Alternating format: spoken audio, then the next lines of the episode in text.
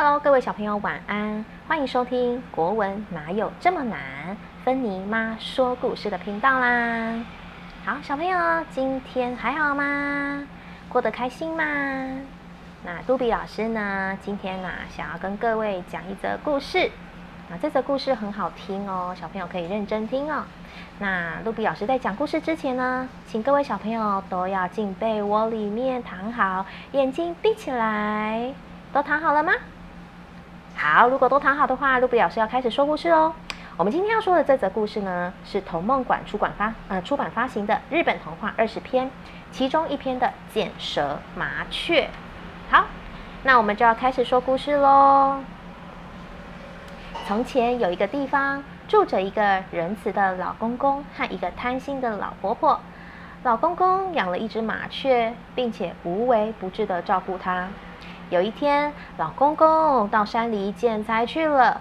老婆婆先制作好将衣服的米浆，就到河边洗衣服。过了一会儿，肚子饿的麻雀飞过来舔起将衣服的米浆。洗好洗好衣服回来，正想要晒衣服的老婆婆，看到被一扫而空的碗，简直气炸了。呃，你这只臭麻雀，看我怎么修理你！他拿出一把剪刀，咔嚓剪下麻雀的舌头，并将它赶走。剪裁回来的老公公听老婆婆说完一切经过，生气的说：“你你竟然做出这么过分的事！我要去跟麻雀道歉。”，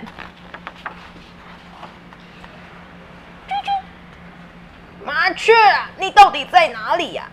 老公公拄着拐杖走进深山，走了好一阵子，他来到一片竹林，看到一间房子。啾啾，麻雀啊，你在哪里呀？麻雀听到老公公的声音，就从房子里飞出来。哎呀，老公公，很高兴见到您呢。老公公愧疚地说：“啊，麻雀，你一定很痛吧？请原谅我。我没事，请接受款待吧。”老公公一边欣赏麻雀逗人开心的舞蹈，一边享受着美食。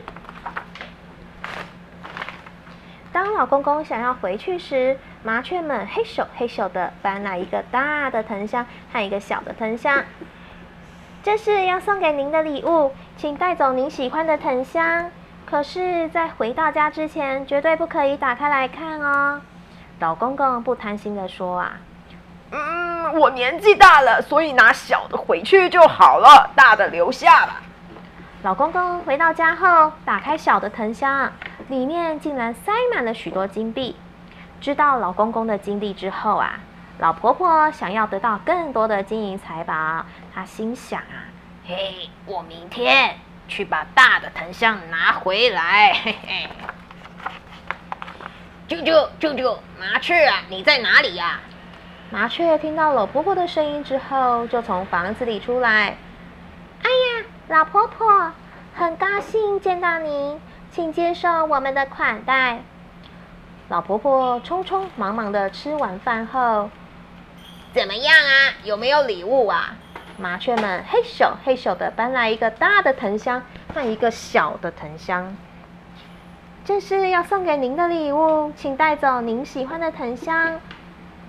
可是，在回到家之前，绝对不可以打开来看哦。老婆婆贪婪的说：“啊，虽然我年纪大了，但还是很有力气。我拿大的回去吧。”大的藤箱非常的重，让老婆婆累坏了。啊，箱子这么重，里面一定放了很多金银财宝。老婆婆一想到这点，就再也忍不住，偷偷的打开盖子，往里面看。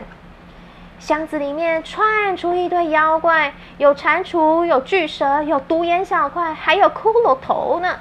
哎呀哎呀！吓到站不起来的老婆婆连滚带爬，好不容易才回到家里。从此以后啊，老婆婆就变得不贪心啦。好啦，讲完了，我们这个就是见蛇麻雀的故事啦。小朋友好听吗？超好听。我们是是要成为一个不贪心的人，对不对？对，这样子才有有。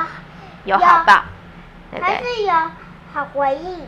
OK，好，谢谢我们的芬妮哦。那各位小朋友，请请问你们都快睡着吗？如果快睡着的话呢，芬妮妈要跟大家说晚安呢如。果我们做好事，然后呢，然后就会得到很多金银财宝，然后呢，如果做不坏事，然后就会得到一些妖怪，对，这则故事想要告诉大家的就是，就是不要贪婪。